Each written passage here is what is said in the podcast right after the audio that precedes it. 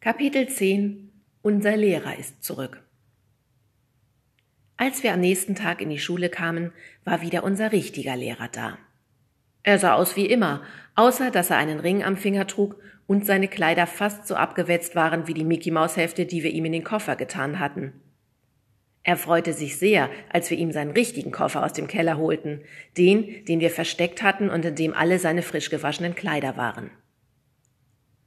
Der Lehrer erzählte, er sei früher als geplant von seiner Reise zurückgekommen. Dafür sollte ich euch eigentlich dankbar sein, sagte er.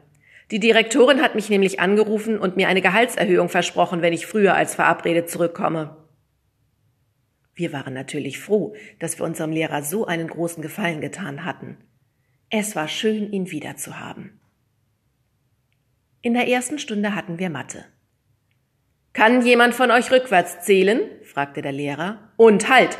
Der erste Schlaumeier, der sich umdreht, darf nach vorne kommen und sich bis zur großen Pause im Kreis drehen. Unser Lehrer ist manchmal ganz schön fix. Auf die Idee waren wir so schnell gar nicht gekommen. Und natürlich wollte sich keiner von uns stundenlang im Kreis drehen, wir sind ja nicht doof. Also zählten wir für den Rest der Mathestunde vorwärts und rückwärts, immer so, wie der Lehrer es wollte. Unser Lehrer ist wirklich nett. Aber die Spiele des Vertretungslehrers hatten mir besser gefallen. Als der Lehrer nachmittags zur letzten Stunde in die Klasse kam, sah er besorgt aus. Bestimmt wird er erpresst, sagte Hanna. Klarer Fall, stimmte Timo ihr zu. Ich werde erpresst, sagte der Lehrer. Was hab ich gesagt? schmutzelte Hanna. Kannst du dich jetzt schon nicht mehr dran erinnern? fragte Pekka. Genauer gesagt, erpresst die Direktorin uns, erklärte der Lehrer.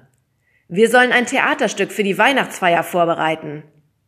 Juhu! schrien wir und warfen alles in die Luft, was wir auf unseren Tischen fanden.